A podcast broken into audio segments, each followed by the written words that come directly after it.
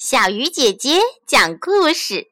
今天我们要说的故事叫做《太阳公公请午睡》。夏天来了，天气分外炎热。一大清早，太阳公公就放出火辣辣的光，烤着大地上的万物。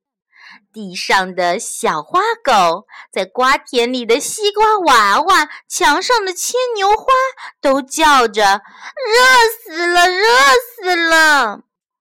中午时分，太阳公公还是不休息，阳光越来越强烈，天气越来越炎热，牵牛花和西瓜娃娃继续大叫着。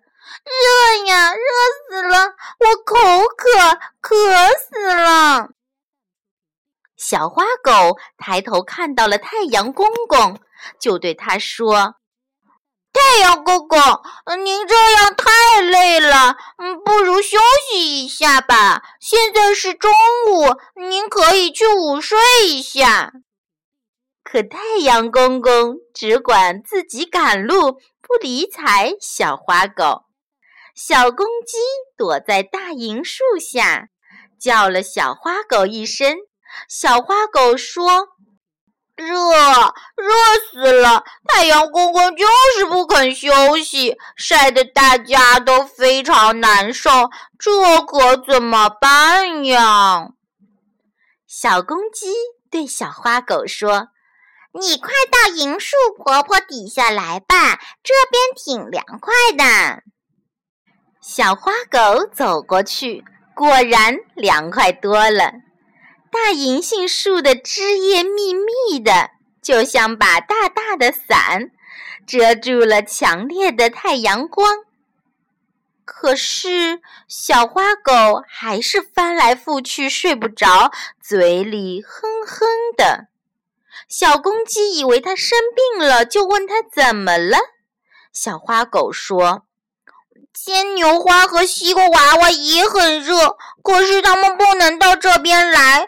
如果有把大伞能把他们挡住阳光就好了。银杏树婆婆说：“谁都没有那么大的伞，不过你云姐姐也许有办法。”正好这时，云姐姐经过，小花狗马上驾着小飞机飞到了云姐姐身边，请求云姐姐让太阳公公午睡一下。云姐姐一口答应了，她马上织好了一张黑绸大被子，说：“太阳公公，请午睡。”就这样。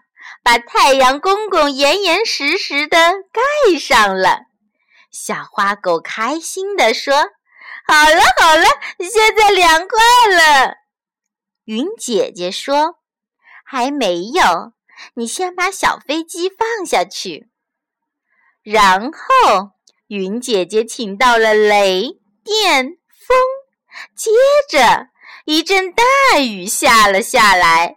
小花狗和小公鸡站在大银杏树底下，高兴地看着牵牛花和西瓜娃娃大口大口地喝着水，非常满足的样子。